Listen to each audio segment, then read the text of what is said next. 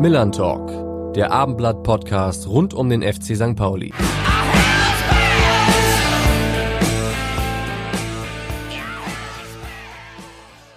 Und damit moin und herzlich willkommen zu einer neuen Ausgabe des Millern Talks. Am Sonntag gastiert der Aufsteiger 1. FC Magdeburg am Millern Talk. Ähm, ein Spiel, über das wir natürlich reden werden, aber zu besprechen gibt es natürlich auch einiges abseits des Spielfeldes.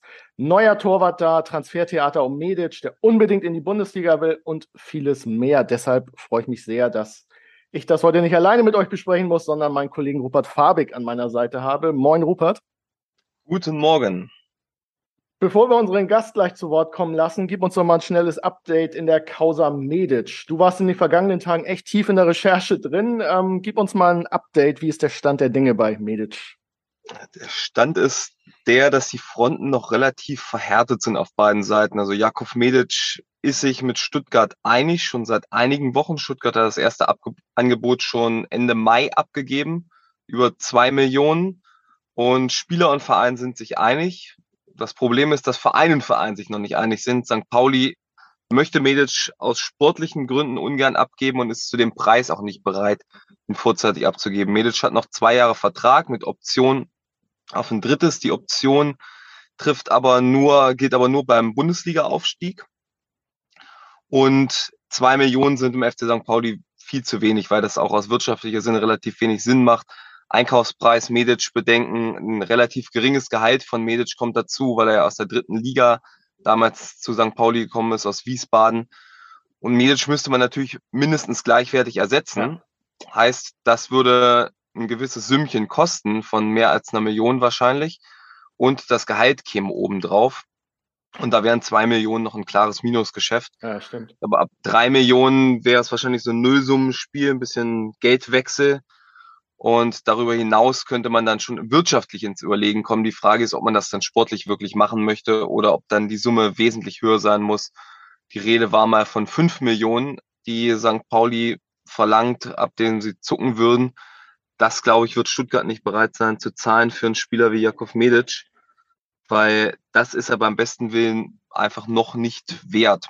Ja, ja Problem bei der ganzen Geschichte ist, wie gesagt, Medic möchte gerne nach Stuttgart, St. Pauli möchte mehr Geld. Es bewegt sich so wirklich gerade nichts.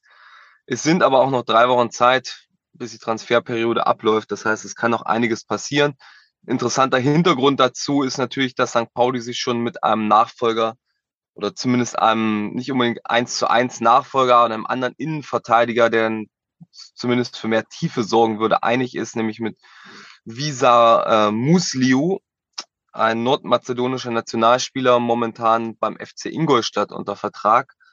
Und da besteht schon eine Einigkeit zwischen Spieler und St. Pauli und wohl auch Ingolstadt, dass der kommen würde, wenn Medic noch geht. Ansonsten nicht. Ein O-Ton dazu seitens Muslio, nicht Muslio selber, aber seines Zirkels war, das ergibt ja sonst keinen Sinn. Ja, stimmt ja wenn auch. er kommen würde ohne Medic.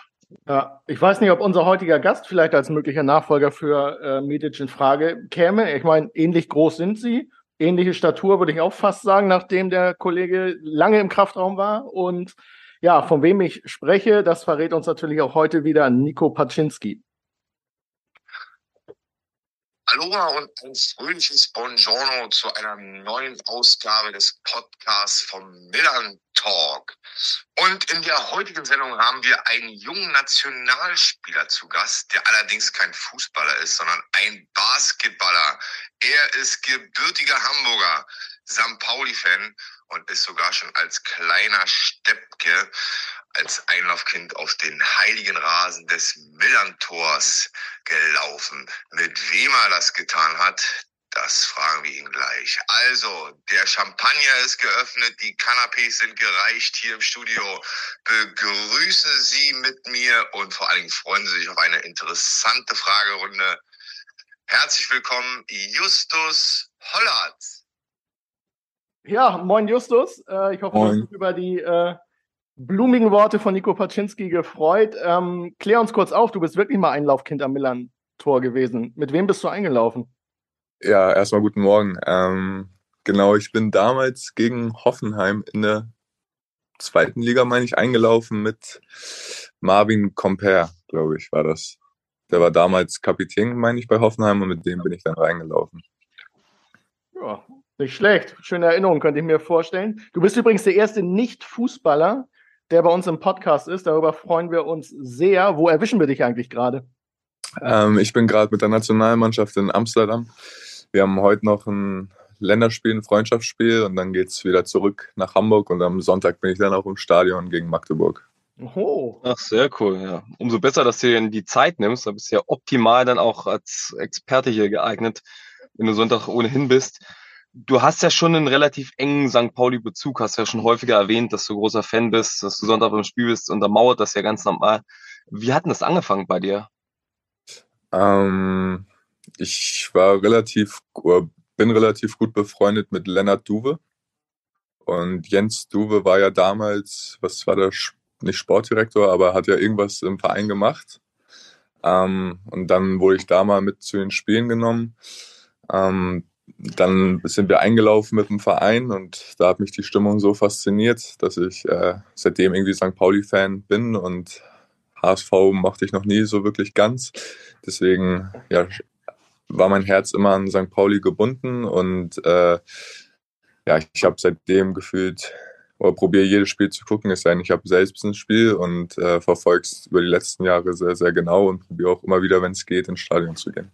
Justus, du weißt, wie man unsere Hörer begeistert mit dem Satz zum HSV. Ich glaube, jetzt lieben sie dich schon nach zwei Minuten. Ähm, du bist ja gerade bei der Basketballnationalmannschaft und ich weiß, dass sehr viele Spieler sich auch für Fußball interessieren. Ähm, wie sind denn bei euch so die Fanverhältnisse in der Mannschaft? Ähm, ich glaube, Dennis Schröder, euer NBA-Star, hat Sympathien für Eintracht Braunschweig, wenn ich mich recht erinnere. Ja, genau. Also Dennis ist Braunschweig-Fan. Ähm, dann Leon Kratzer weiß ich, dass er Frankfurt-Fan ist. Also es gibt viele, die sich wirklich für Fußball interessieren, die auch viel FIFA an der Konsole zocken. Ähm, aber wenn wir so über Fußball reden, dann eher über sowas wie, wer ist der beste Stürmer aller Zeiten oder die Top Ten gerade, ähm, aber nicht spezifisch über, weiß nicht, die erste Bundesliga oder zweite Liga, sondern mhm. dann auch mehr Premier League, so wo es dann, glaube ich, noch, doch noch mal ein bisschen mehr abgeht und mehr ja, Geld auch fließt, worauf, woraufhin dann auch mehr Stars sind, über die man reden kann. Ja, stimmt schon. Wer ist denn der beste Stürmer aller Zeiten? Ja, das ist eine gute Frage. Ähm, die haben wir auch noch nicht richtig beantwortet. So. Also für mich ist, äh, ich kann einfach nur sagen, dass der beste Spieler für mich Messi ist. Ähm, aber Ronaldo ist genauso gut und ja, viele gab es ja auch vor meiner Zeit, die ich gar nicht so wirklich mitbekommen habe, ähm, wo ich jetzt hier auch Probleme hatte mitzureden. Aber ich glaube, da gibt es immer Diskussionsbedarf, wer das wirklich ist. Absolut. Äh, Diskussionsbedarf gibt's wahrscheinlich auch bei dem Fantum deines ehemaligen Towers-Kollegen, deines Sohns, wie du ihn auf Instagram nimmst, obwohl er fünf Jahre älter ist als du, Lukas Meissner. Der ist Fan des VfL Wolfsburg. Den konntest du noch nicht bekehren oder ist da Hopfen und Malz verloren bei ihm? Nee, das ist schon deutlich besser geworden. Also der ist sage ich mal, in der ersten Liga Wolfsburg-Fan, aber in der zweiten Liga ganz klar St. Pauli-Fan und mit dem war ich jetzt auch schon ein paar Mal im Stadion und ich denke mal, der wird auch jetzt Saison über wird er immer wieder mal ins Stadion gehen. Also der schon St. Pauli-Fan, würde ich schon sagen, ja.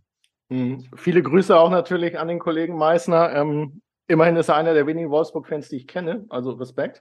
Ja, Daniel ähm, Theis ist auch, ist ja auch Wolfsburg-Fan. Wer? Da, Daniel Theiss hier bei der Nation. Wow. Basketballer mögen offenbar den VfL Wolfsburg. Das ja. ist äh, bemerkenswert. Ähm, du hast es angesprochen, du versuchst zu, äh, ziemlich jedes Spiel auch zu sehen. Ähm, wie wird das künftig sein, wenn du in Spanien bist? Ähm, hast du schon geguckt, ob du da Sky empfangen kannst oder wie müssen wir uns das vorstellen? Ähm, ja, da gibt es ja die VPN, glaube ich. Und sowas probiere ich mir zu besorgen, dass ich dann ganz normal Sky gucken kann. Ähm, aber das, das muss ich jetzt alles, darum muss ich mich jetzt alles noch kümmern. Aber natürlich probiere ich da auch weiterhin jedes Spiel irgendwie zu gucken. Und wenn es nicht klappt, dann halt zumindest die Highlights auf YouTube. Ja, du wechselst ja zum CB Breogan, die kleine Stadt Lugo nach Spanien. Das heißt, dein nächstes Millern-Torspiel wird jetzt erstmal eine Weilchen hin sein. Kannst du dich noch an dein allererstes erinnern? Boah. Ich meine sogar wirklich, dass es das war, wo ich eingelaufen bin. Also da war ich, vielleicht war ich da acht, neun vielleicht. Ähm, und danach war ich mal immer in der Saison mit meinem Papa, mit meinen Brüdern ab und zu mal da. Ähm, aber so ganz genau weiß ich jetzt nicht, ob das wirklich dann mein erstes war oder ob ich davor vielleicht schon mal bei einem Freundschaftsspiel oder irgendwie sowas da war. War das dann auch so dein besonderster St. Pauli-Moment, das Einlaufen, oder hast, erinnerst du dich da vielleicht an einen Derby-Sieg oder einen anderen besonderen Erfolg? Ähm, ja, das, der war natürlich schon besonders mit dem Einlaufen. Ähm, es war faszinierend, was da für eine Stimmung war. Aber ich würde sagen, so mein bester Moment im Stadion war letztes Jahr, da war ich beim Derby gegen HSV da, ähm, als St. Pauli mein 3-2 gewonnen hat. Äh, das war schon, war schon, war schon cool. Mhm. Gab es als Kind oder Jugendlicher irgendwie einen Lieblingsspieler von St. Pauli oder hing sogar mal ein St. Pauli-Spieler äh, in deinem Kinder- und Jugendzimmer oder äh, ging es dann doch nicht ganz so weit? Nee, so weit ging es nicht. Ähm, aber kein Nico Paczynski-Poster. nee. Ähm, nee, aber ich hatte jedes Jahr irgendwie schon immer einen, den ich, den ich sehr mochte. Äh, natürlich ist jetzt Igor, ist jetzt natürlich mein Lieblingsspieler. Ich muss noch mal ein bisschen anfangen zu knipsen und dann ist alles super. oh, ähm, Druck, äh, äh, da baut jemand Druck auf. ähm, nee, aber sonst, weiß nicht, hatte ich nicht wirklich immer einen, sondern ich fand eigentlich immer das ganze Team ganz cool. Ja, du hast ja schon angesprochen, Igor Matanovic ist ein guter Kumpel von dir. Hast du zu anderen Spielern auch über ihn schon Kontakt oder ist er so deine feste Anlaufstelle im Team? Nee, es ist eigentlich nur Igor. Ähm, und dann kenne ich halt noch ein paar Jungs aus dem Nachwuchsbereich, ähm, aber die haben es bis zum Profi-Team noch nicht geschafft, beziehungsweise nur ab und zu, glaube ich, mal mittrainiert. Ähm, aber Igor ist da schon meine, meine Anlaufstelle. Hm, wie habt ihr euch eigentlich kennengelernt? Kannst du uns die Geschichte mal erzählen?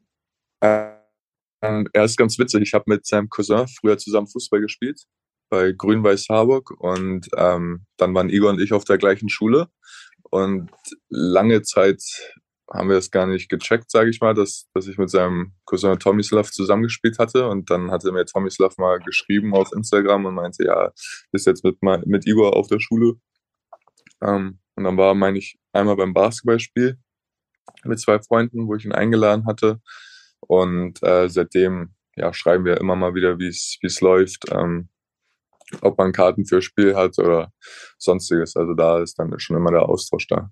Mhm. Nächste Woche ist ja Supercup in Hamburg. Ähm, hast du ihm schon Karten hinterlegt oder äh, muss er noch äh, erst Tore schießen, bevor er Karten kriegt?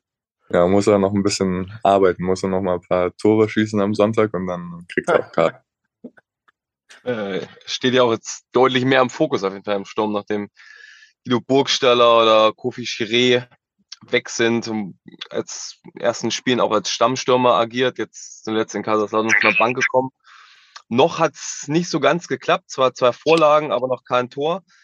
Wie siehst du ihn bislang? Hat er deiner Meinung nach schon das gebracht, was er bringen kann, oder geht er noch ein bisschen mehr? Ähm, ich denke mal, wenn man das letzte Jahr vergleicht mit diesem Jahr, wo er Einwechselspieler war, ähm, glaube ich schon, dass er nochmal einen deutlichen Schritt nach vorne gemacht hat. Ähm, ich finde so die Robustheit, die er jetzt dieses Jahr hat, wie er Bälle sichert. Ähm, ich meine, technisch begabt ist er auch. Das sieht man ja eindeutig, wie er ja, Konter einleitet auch. Ähm, ist schon sehr gut. Ähm, wie du mein, bereits meintest, hat er schon zwei Vorlagen jetzt. Das Einzige ist halt noch, dass er ja die Chancen, die er jetzt bisher hatte, vielleicht nochmal ein, zwei Tore daraus macht. Aber ich glaube, im Großen und Ganzen spielt er eigentlich eine ganz gute Saison. Also auch das Anlaufen vorne stimmt eigentlich immer und der Einsatz stimmt. Ähm, deswegen denke ich mal, wenn er jetzt noch schafft, irgendwie ein bisschen zu knipsen, dann, dann ist es auf jeden Fall eine sehr gute Saison von ihm. Hm, wie ist er so als Typ? Ähm, er wirkt sehr erwachsen für sein junges Alter. So gibt so ein bisschen Parallelen zu dir, finde ich. Ja, würde ich auch sagen. Also ist schon sehr erwachsen, ähm, witzig.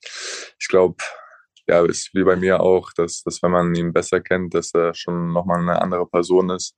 Ähm, aber trotzdem, wie du bereits meintest, also für sein Alter ist er schon sehr, sehr weit. Äh, hast du die Parallelen ja selber schon so ein bisschen angesprochen, die es zwischen euch gibt. Ein paar, die darüber hinausgehen, die ich auch noch sehe. Du hast in sehr jungen Jahren schon viel Verantwortung bei den Towers übernommen, machst das jetzt in Spanien.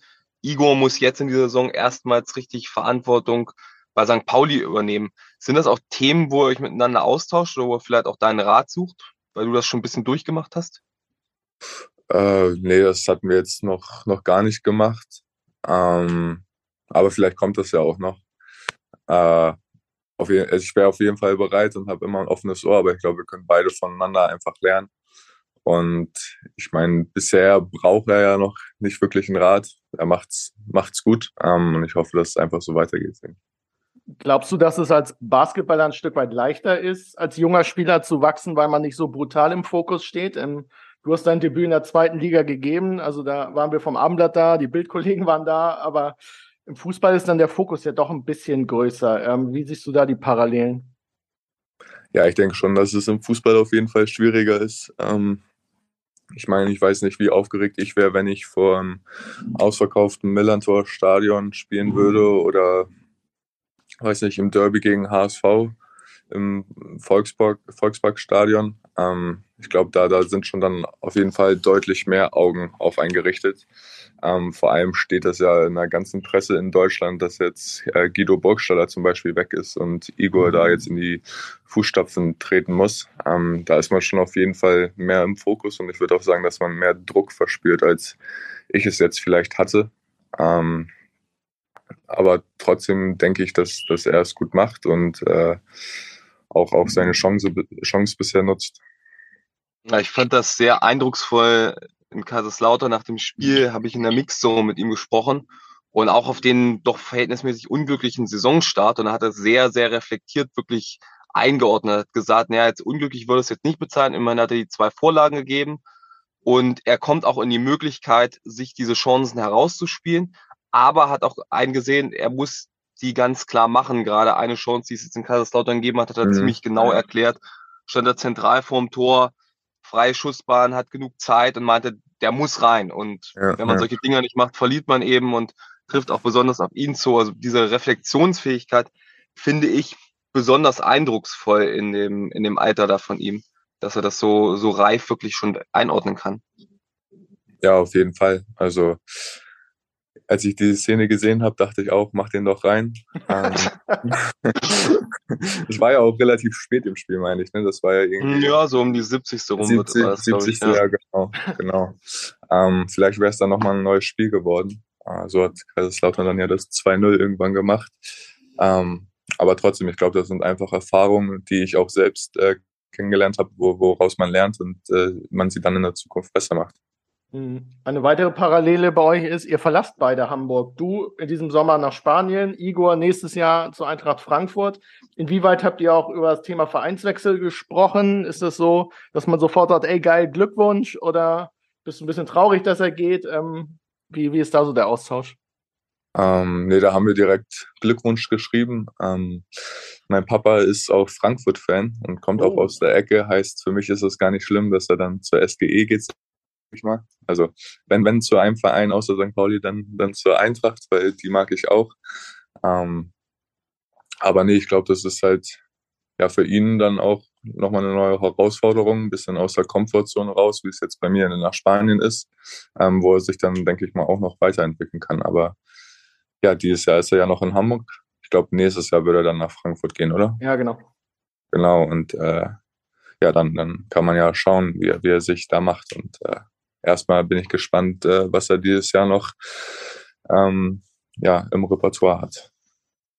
Ja, das fand ich ja ganz witzig, äh, dass ich mitgekriegt habe, dass er nach Frankfurt geht und du auch als bekennender Eintracht-Fan da mit ihm befreundet bist. Das passt ja schon ganz gut zusammen auf jeden Fall. Ja, ich habe ich, ich hab den da angeboten. Ich meinte, holt mir den. Ach so, ja, hast du schon die, hast du schon die, die Beraterfunktion übernommen? Genau, ja, machst du schon genau. selber einer Spieleragent. Ne? Guck mal, hast du bisher vor kurzem, äh, vor kurzem ist übertrieben, aber vor einiger Zeit hast du dich auch einer relativ großen, ich glaube der europaweit größten Berateragentur angeschlossen mit Beo Basket und jetzt hast du direkt da was mitgenommen. Aber vielleicht können wir beim Thema direkt bleiben. Du warst am Anfang ja noch von deinen Eltern beraten worden, wenn das richtig ist, und bist dann zu Beo Basket gewechselt, da zu Milan unter anderem, der dich, genau. der dich betreut. Warum war das so für dich der richtige Schritt zu dem Zeitpunkt? Ähm, ja, also am Anfang mit meinen Eltern haben wir eigentlich hatten wir nur gesagt, so dass es nicht darum geht, wie viel Geld ich verdiene, sondern einfach nur, dass ich äh, einen Vertrag habe, dass ich mir ein bisschen was dazu verdiene, sage ich mal. Ähm, Und es war schon der Plan von mir, dass ich eine gute Saison spiele und das, das habe ich auch gehofft. Deswegen dann im nächsten Schritt, glaube ich, es einfach sinnvoll war, sich eine Berateragentur zu, zu holen, ähm, weil man dann einfach mehrere Optionen hat und wo man hingehen kann, ähm, aber auch beraten wird, sei es basketballerisch, aber auch abseits des Feldes kommen neue Aufgaben. Ähm, und ich habe mir viele Berateragenturen angeguckt, habe mich auch mit einigen getroffen, aber letztendlich hatte ich da bei Milan und äh, Dragan irgendwie so ein Gefühl, wo ich mich richtig aufgehoben gefühlt habe und habe mich dann auch letztendlich für die entschieden und bisher ja, bin ich sehr glücklich mit denen und äh, die machen eine super Arbeit und, und ja. Hm, Im Fußball beschweren sich die Vereine immer, dass ja die Vereine die Beraterhonorare zahlen müssen. Wie ist das eigentlich im Basketball? Musst du deinen Berater selbst bezahlen oder machen das auch die Vereine, die letztlich den Spieler kaufen, sozusagen? Ja, also es kommt 10% des Gehalts geht's an, geht an einen Berater, sozusagen. Also, das wird von deinem Gehalt abgezogen oder es kommt Genau, es wird von meinem, nee, es wird von meinem Gehalt abgezogen. Das würden sich, glaube ich, einige Fußballsportdirektoren auch wünschen, ehrlicherweise. Ja, aber ich glaube, das ist so, dass das bei den, äh, habe ich neulich was drüber gelesen, dass es das ein bisschen verändert wurde, dass das erst die Vereine gezahlt haben, jetzt die Spieler und dass das dann aber einfach nur beim Gesamtgehalt oben drauf kommt. Ja. Also das ist jetzt kein nicht unbedingt ein großer Vorteil für die Vereine noch. Mhm. Ja.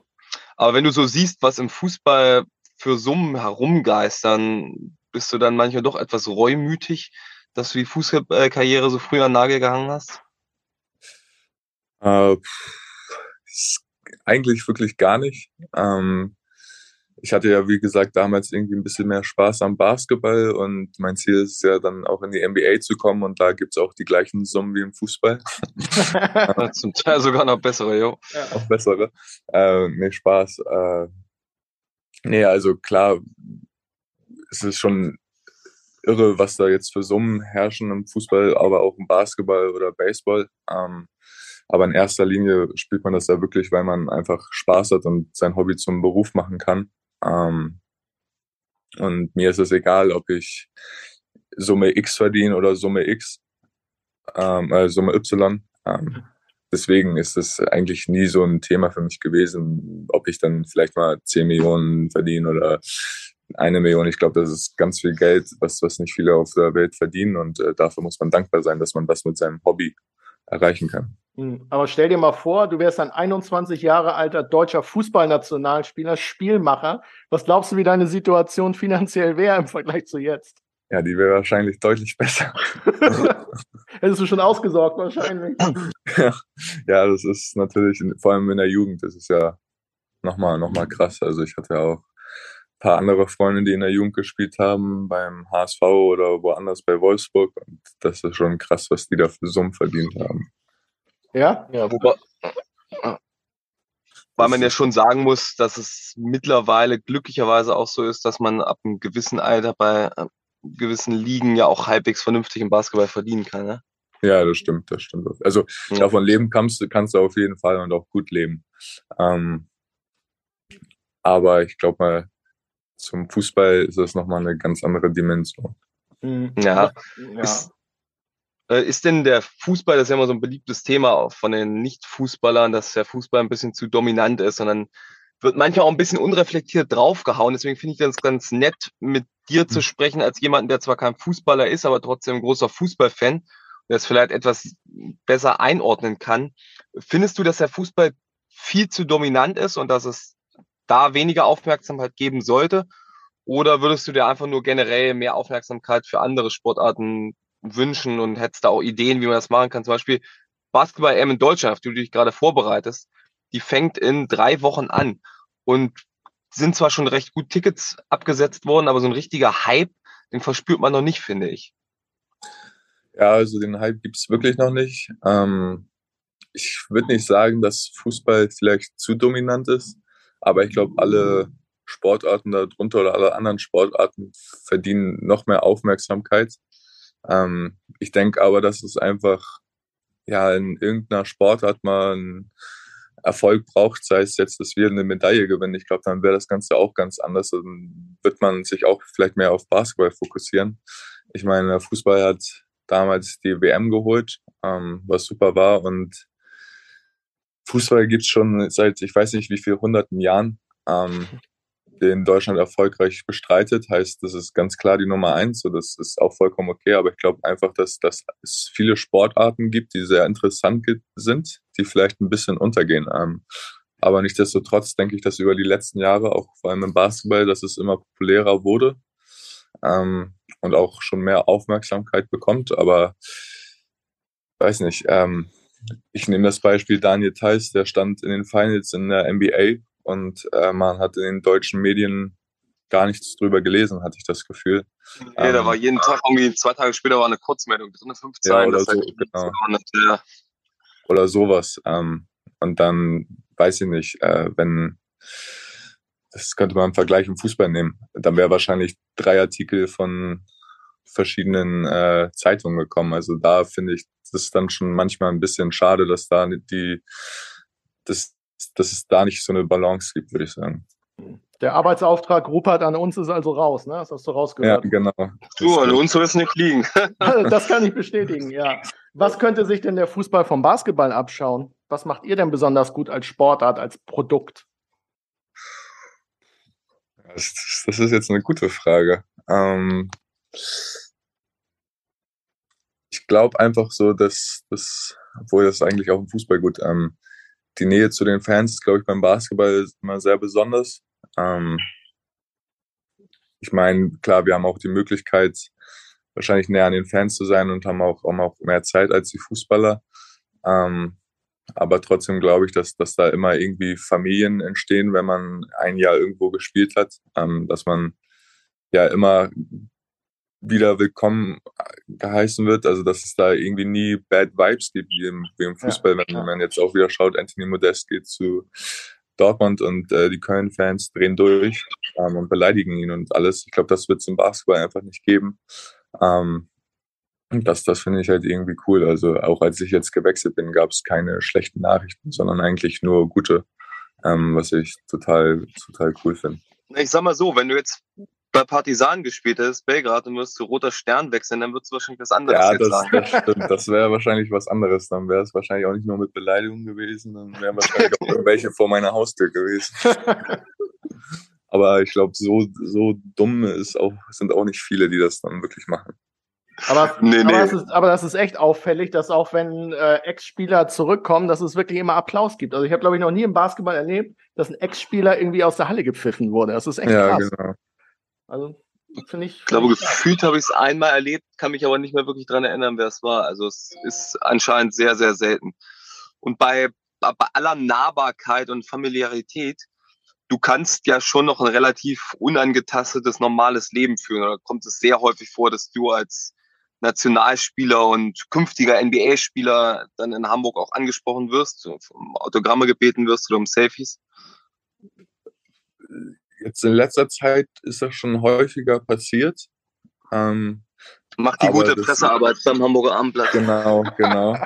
ähm, nee, aber sonst, also das ist ja auch nicht viel. Ähm, das ist vielleicht, weiß nicht, als ich jetzt in der Stadt war, vielleicht ein, zwei Mal gewesen am Tag.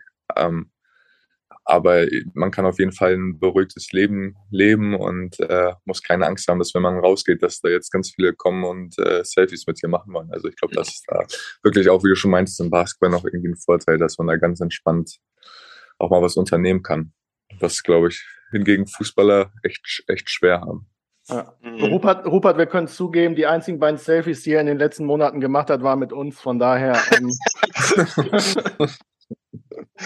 Das stimmt. Ich ja, oute mich, genau. Ja, ja, Justus Hollerts Fanclub hier. Schönen guten Tag. ähm, ich, ich, hatte es vorhin angesprochen, dass du ja auch ein talentierter Fußballer warst. Erzähl doch mal von deinen Anfängen als äh, Kicker. Ähm, hast du im Verein gespielt, in der Schule, auf dem Hinterhof? Ähm, wie, wie, müssen wir uns das vorstellen? Ja, also ich habe, ähm, ich glaube, mit vier angefangen, Fußball zu spielen bei Harburger Sportclub hieß das. Und damals ja auch mit Lennart Duwe direkt. Und ähm, dann habe ich, bis ich so, ich glaube, elf, zwölf war, auch gespielt. Ähm, musste mich dann halt entscheiden, ob ich in die Nachwuchsarbeit von St. Pauli gehe oder Basketball weiterspielen, habe dann Basketball, habe mich für Basketball entschieden. Aber es war wirklich so, also dass ich auch danach noch in Pausen auf dem in der Schule einfach nur Fußball gespielt habe und dann nicht Basketball gespielt, sondern wirklich immer nur Fußball und mich auch jetzt noch in meiner Freizeit mit meinen Freunden treffe und einfach mal äh, auf den Platz gehe und Freistöße schieße oder so, sonst welche Spiele spiele. Also mhm. bin auch immer sehr interessiert an Fußball und spiele auch, wenn es die Zeit möglich macht, auch äh, Fußball. Du hast auch vertraglich nicht verboten, weil es gibt ja durchaus Risikosportarten, die man nicht machen darf, aber Fußball geht klar. Ja, es ist ja nur, Schießen ist ja, ja. Also ist ja wirklich nur ein bisschen rum, rumalbern, sage ich mal. Es ja. nicht irgendwie richtig spielen. Dass du dich dann damals gegen St. Pauli bzw. für Basketball in erster Linie entschieden hast, und auch deine Eltern vielleicht ein bisschen mitgeredet, gesagt, dass ihnen die Fahrt von Harburg nach Niendorf ein bisschen zu weit ist oder war es einfach eine Pro-Basketball-Entscheidung, die gar nichts mit St. Pauli zu tun hatte? Nee, es hatte wirklich gar nichts mit St. Pauli zu tun. Ähm, und meine Eltern meinten auch, mach das, worauf du Lust hast. Ähm, die hätten mich auch nicht nach Niendorf gefahren, sondern ich wäre dann immer mit der Bahn gefahren. Ähm, das haben sie auch ganz deutlich gemacht. Und wie gesagt, ich hatte einfach zu dem Zeitpunkt ein bisschen mehr Spaß am Basketball und habe mir auch Gedanken gemacht, weil ich unbedingt äh, Profisportler werden wollte, wo ich vielleicht bessere Chancen habe. Und äh, die habe ich dann beim Basketball gesehen, da einfach viel weniger Basketball spielen als Fußball und äh, es hat dann ja auch ganz gut funktioniert. Mhm. Wir haben schon rausgehört, Freistoßspezialist, definitiv. Äh, Linksfuß, Rechtsfuß, beidfüßig, was, was geht Rechtsfuß, so bei dir? Rechtsfuß, eindeutig. Ja, den linken ja, hast du ja. nur zum Nicht-Umfallen, oder was? Nee, linken ist, ist okay, aber es ist äh, ja jetzt nicht, nicht der beste Linke, glaube ich, aus der Welt. Ja, daran kann man noch arbeiten, wenn du Nachfolger von Medic wirst bei St. Pauli. Ähm, zu deiner Spielerkarriere hat auch unser rasender Reporter Nico Paczynski noch mal eine Frage und da hören wir mal rein.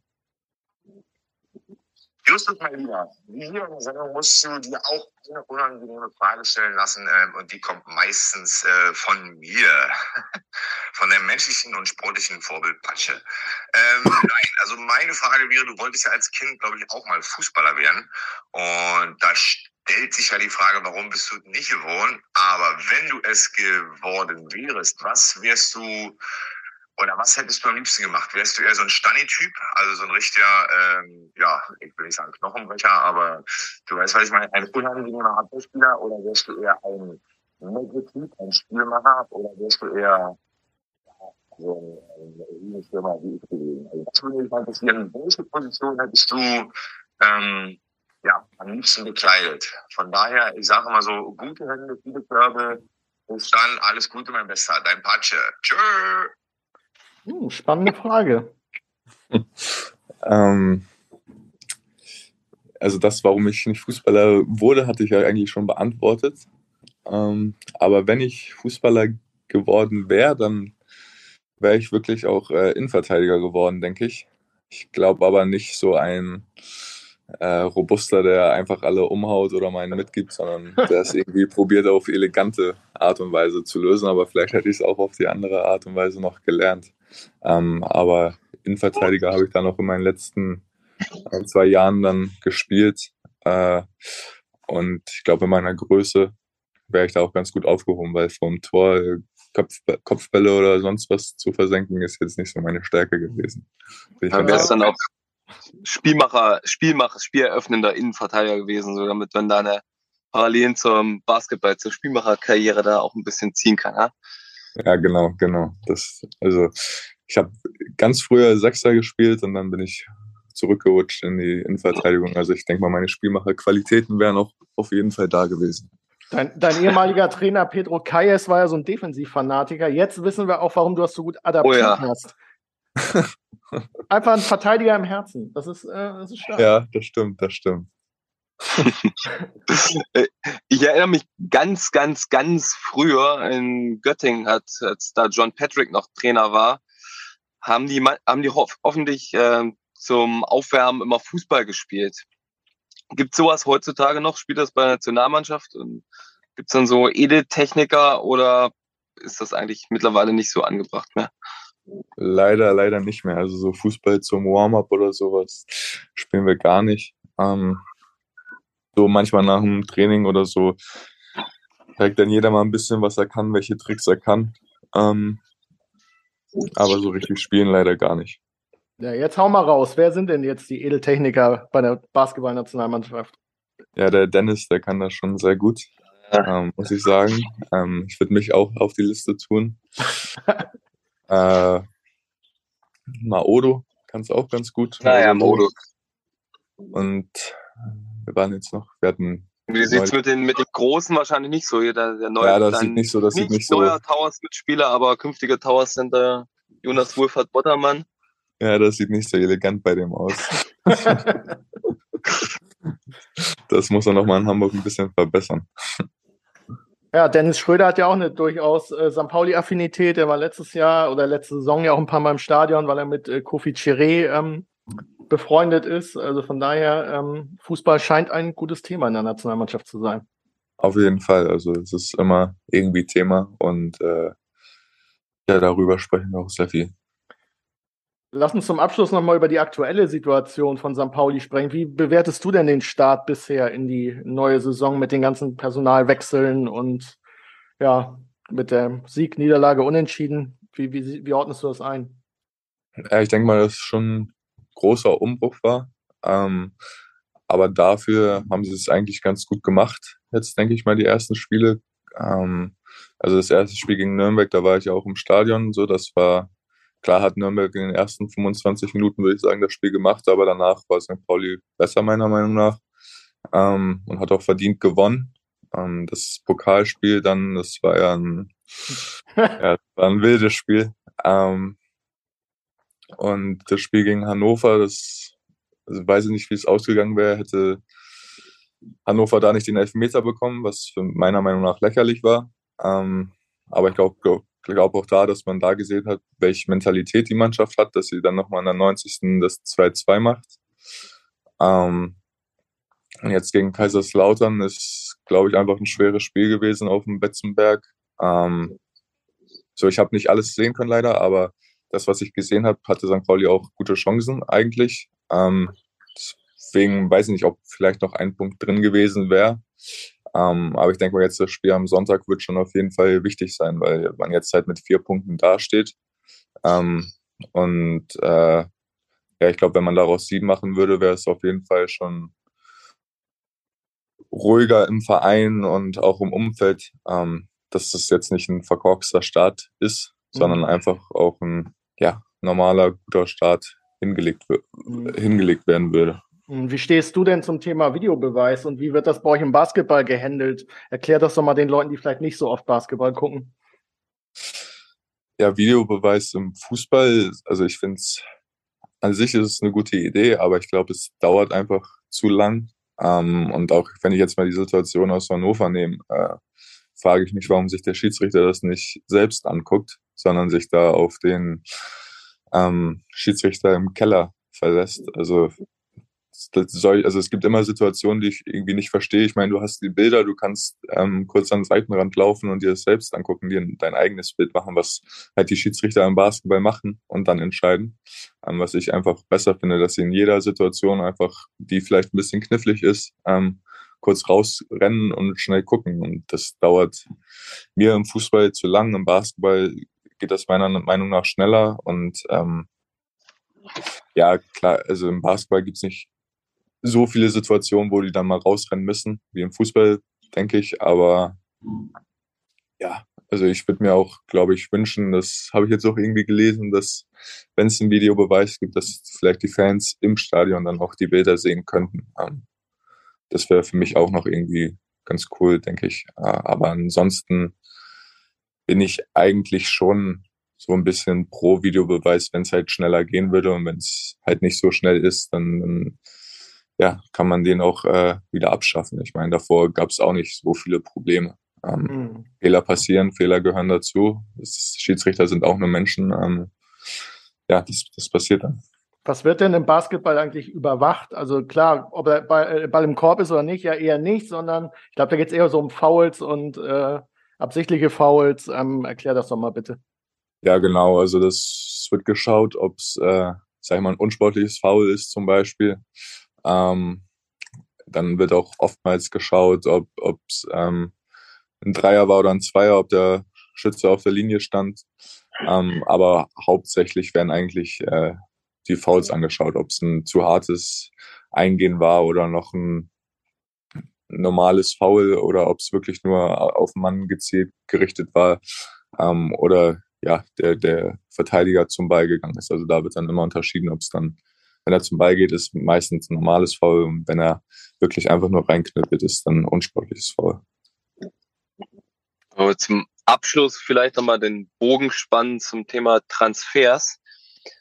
Was würde ein Sportchef Hollatz machen? Würdest du Medic verkaufen oder würdest du Stuttgart eiskalt auflaufen lassen? Also ich würde erstmal noch ein bisschen hinauszögern. Ähm, ich glaube, eigentlich würde ich ihn nicht verkaufen, aber ja, jeder Sportchef hat wahrscheinlich äh, seine Ablösesumme, wo er schwach wird. Ähm, ich würde dann auch mit den 5 Millionen gehen. Und ich denke mal, wenn man 5 Millionen für den für Medic bekommt, dann könnte man auch einen guten Nachfolger holen. Ähm, aber sonst denke ich eigentlich, dass er ja vor allem letztes Jahr auch gezeigt hat, welche Qualität er hat und ähm, auch sehr wichtig fürs Team ist, denke ich mal, ähm, weil er einfach ja, St. Pauli auch schon kennt und äh, meiner Meinung nach immer viel Energie ins, ins Team bringt. Hm. Nachdem du ja Matanovic schon nach Frankfurt transferiert hast, hast du noch irgendwelche anderen Klienten, die du St. Pauli vielleicht anbieten könntest? Ähm, ich muss mal mit dem Messi reden, ob der vielleicht Lust hätte. Oder Ronaldo will jetzt ja wechseln. Ähm, vielleicht ja, stimmt. Äh, Ablösefrei, ähm, glaube ich, sogar zu haben, munkelt man. Also ja, genau. Wobei es ja, glaube ich, nichts für ihn wäre, weil die Liga, die zweite Liga wahrscheinlich zu hart für ihn ist. Ähm, uh, ein Ronaldo-Hater, ein Ronaldo-Hater. Ja, Messi-Fan halt, ne? Deswegen. ähm, nee, ich muss mich mal umhören und schauen mal, ob ich noch, noch wen Guten bekomme. Sucht, sucht Dennis Schröder nicht auch noch einen Verein irgendwie? Oder hat er schon einen? Ich überlege gerade. Nee, der sucht, der sucht auch noch. Dennis Schröder zum FC St. Pauli würde ich, würde ich gut finden. Kann man machen. Ja. Auf jeden Fall eine Schlagzeile, denke ich. Absolut. Kannst ihn ja nachher vor eurem Länderspiel mal fragen, ob er nicht doch lieber Fußball spielen möchte. Ja, mach immer. ja, wir sind sehr gespannt, äh, ob Andreas Bornemann deinen Ratschlägen folgt. Ähm, auf jeden Fall vielen Dank, dass du dir die Zeit für uns genommen hast. Äh, hat echt viel Spaß gebracht. Ja, danke und sehr gerne. Ich habe ebenfalls zu danken und dir viel Erfolg heute Abend in Amsterdam. Dann bei der Basketball-M fleißig gucken. Die Kollegen von Magenta Sport übertragen alles meines Wissens nach. Und dann in Anschluss dir viel Erfolg in Lugo bei CB Breogan. Dankeschön, danke. wann geht es eigentlich nach Spanien? Äh, wann, wann ziehst du um? Wann habt ihr Trainingsauftakt? Trainingsauftakt ist jetzt am Wochenende. Und ich hoffe ja, dass ich dann die EM spiele und wird dann halt direkt danach rüber, rübergehen. Ähm, wann wird da der Kader nominiert und was sagen so deine Bauchgefühle? Äh, bist du dabei bei der EM? Also nominiert wird jetzt, denke ich mal, vor dem Supercup. Und meine Bauchgefühle so 70, 30, dass ich dabei bin. Ähm, aber ich kann es wirklich noch nicht so wirklich einschätzen. Ähm, aber ich habe so ein kleines Bauchgefühl, dass ich, glaube ich, schaffen werde. Hm, das ist nochmal nächstes kleines Karriere-Highlight, oder? Also im eigenen Land eine EM zu spielen? Auf jeden Fall. Also das wäre schon, schon sehr krass und ein sehr cooles Erlebnis. Und dann geht es nach Spanien nach der EM dann wahrscheinlich. Genau, genau. Also das ist der Plan. Ist aber auch schwer, ne? Ohne Vorbereitung dann so richtig zum neuen Verein zu kommen. Also ist natürlich schön, wenn du EM spielst, aber ähm, so zum Einleben wäre es, glaube ich, nicht schlecht, jetzt schon da zu sein, oder? Ja, auf jeden Fall und auch äh, meine Mitspieler kennenzulernen und alles drumherum kennenzulernen. Aber ich sag mal so, Heim-EM gibt es nur einmal und äh, dann, dann nehme ich lieber die mit, als vielleicht dann schon vier Wochen vor in Lugo zu sein. Ja, auf jeden Fall. Ja, auf jeden Fall vielen Dank, äh, Justus. Äh, hab einen schönen Tag und wir hören uns an dieser Stelle wieder vor dem Heimspiel gegen den SC Paderborn. Und ja, bis dahin bleibt gesund. Vielen Dank für euer Interesse und nicht vergessen, Basketball-EM schauen. Bis dann. Tschüss. Ciao, ciao. Weitere Podcasts vom Hamburger Abendblatt finden Sie auf abendblatt.de slash podcast.